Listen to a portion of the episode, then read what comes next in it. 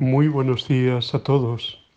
Hoy es domingo, día 17 de octubre. Celebramos el domingo 29 del tiempo ordinario, vigésimo noveno.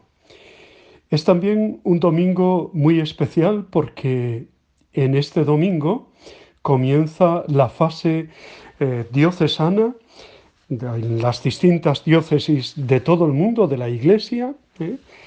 Eh, comienza ese sínodo de la sinodalidad, esa palabra nueva, una palabra que nos habla de caminar juntos, ¿eh? caminar unidos y eh, tratar de que en las diócesis también, a la par que en Roma se celebra el sínodo con los obispos y distintos representantes de, de toda la Iglesia Universal, seglares, laicos, consagrados, ¿eh? pues también en las diócesis se haga, eh, ha pedido el Papa, esa, esa sinodalidad de reunirse, de escucharse mutuamente, de integrar, de hacer ese camino sinodal que es camino de iglesia. Por tanto, es abrirnos a la acción del Espíritu y eso nos toca a todos, ¿eh? no solo a los sacerdotes o a los obispos, sino que debe ser labor de todos. ¿eh? Y los jóvenes también tienen una palabra que decir, evidentemente que sí, ¿eh? como lo tendrán también los mayores o como lo tendrán también todos los laicos, todos los bautizados. También los sacerdotes, también los obispos y el Papa también dirá su palabra, evidentemente que sí. Estamos en el mes de octubre, que es un mes misionero por antonomasia. El próximo domingo, el 24, celebraremos, eh, al menos en, España, la Jornada Mundial del Domum. ¿eh? Y eso también es bueno tenerlo en el objetivo, porque todos por el bautismo somos misioneros y debemos serlo también donde quiera que se desarrolle nuestra vida, en nuestro ambiente, de estudio, de trabajo, de ocio, de, salidas, eh, siempre ser misioneros y evidentemente preocuparnos por la labor misionera de la Iglesia. Es domingo, día del Señor, día de celebrar la Eucaristía y hacer todo lo posible pues, por participar plenamente de la celebración eucarística. El Evangelio de hoy es Marcos 10, 35 al 45. En realidad, las lecturas de este domingo hablan todas de entrega y de servicio. Jesús se presenta delante de nosotros como el que sirve, el que da la vida por todos. De hecho, él dirá que no ha venido a ser servido, sino a servir, ¿no? Y este Evangelio se desarrolla como todos los eh, de los domingos anteriores en el camino que hace Jesús subiendo a Jerusalén. Y ahí pues explica las exigencias del seguimiento. ¿no? En la instrucción habla con claridad sobre el camino doloroso que debe recorrer el Mesías. Y por tanto, todos los seguidores de Cristo, todos. Los tres anuncios de la pasión muestran claramente que el camino de Jesús hacia Jerusalén tiene como destino la muerte, muerte y resurrección. En todos ellos se habla de que Jesús será rechazado, de su muerte y de su resurrección. Y a pesar de decirlo tantas veces y de repetirlo una y otra vez, los discípulos de entonces no le entienden y los discípulos de hoy no le entendemos muchas veces. En este tercer anuncio de la pasión, que precede inmediatamente al texto del Evangelio que leemos este domingo, Jesús se presenta como alguien que ha renunciado a todo uso de poder. Y subrayo esto, ¿no? Renunciado a todo poder. Porque precisamente, contrastando con esto, son los hijos del Cebedeo los que piden poder y un poder de representación, ocupar el primero el segundo puesto. ¿eh? Sus pretensiones revelan una comprensión errónea del mesianismo de Jesús, porque lo relacionan con méritos, recompensas, dominio de los más fuertes. Y Jesús responde dirigiéndose, por una parte, a ellos, a los cebedeos, y también por la otra a los doce, y por ende a todos y a cada uno de nosotros, ¿no? El grupo de los doce se resquebraja. A todos les mueve la misma ambición. De hecho, muestran envidia, muestran celos, ¿no? Desean figurar, ser reconocidos, ser alabados. Es esta una dinámica frecuente en todo grupo humano, ¿no? Los primeros discípulos y luego las comunidades cristianas tuvieron que hacer frente a este problema que se alejaba de las enseñanzas de Jesús.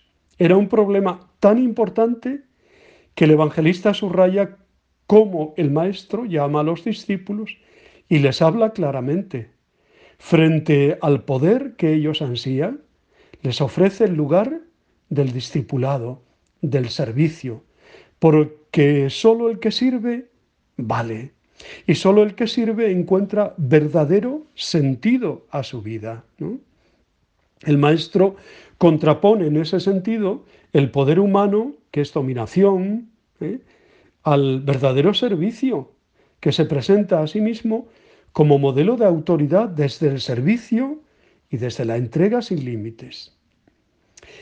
Los primeros cristianos vivieron en vieron en Jesucristo muerto y resucitado al al siervo sufriente del que habla el profeta Isaías hoy también en la primera lectura, ¿no?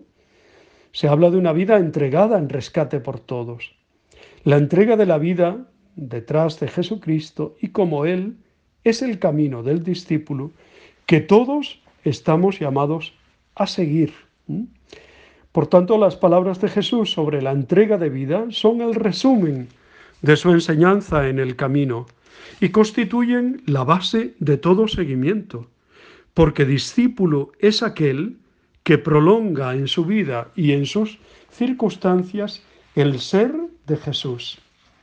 Cristiano, seguidor de Cristo, por tanto, que le imitamos, que le seguimos verdaderamente.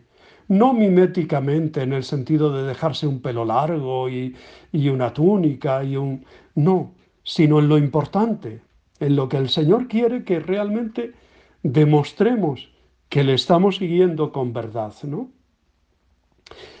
Por tanto, en el Evangelio de hoy se ve como dos de sus amigos se pelean por trepar, por hacerse con un lugar de honor, y como el resto sienten una envidia de campeonato, ¿no? Y en lugar de rechazarlos, dice el evangelista que Jesús los reunió ¿eh? Es como decirle, venga, vamos a, vamos a hablar juntos, ¿eh? Vamos a hacer sínodo. ¿eh? Los unió más cerca de él, los reunió.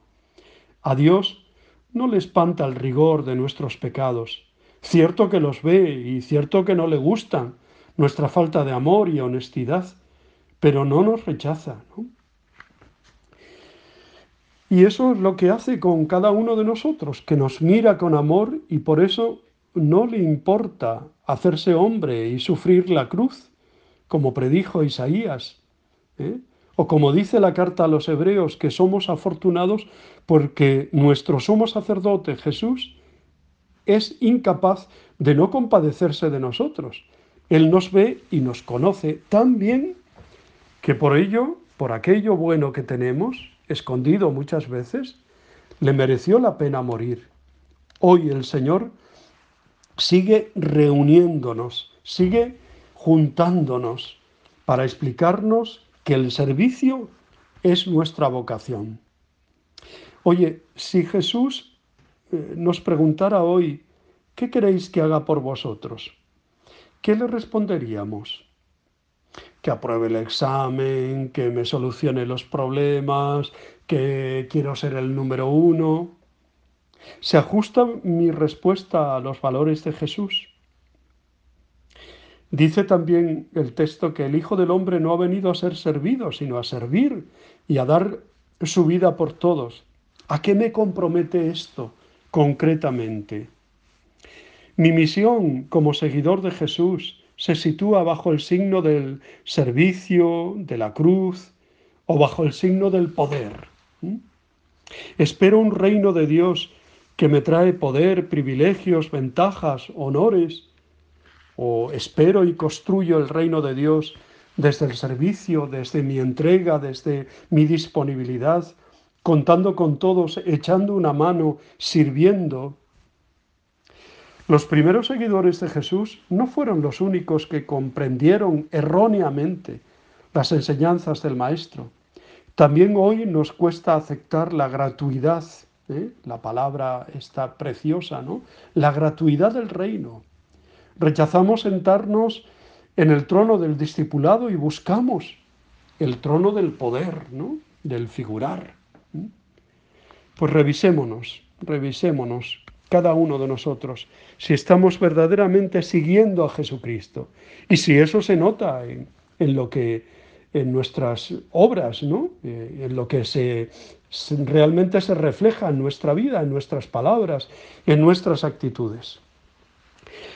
Buen domingo para todos, un abrazo muy muy fuerte.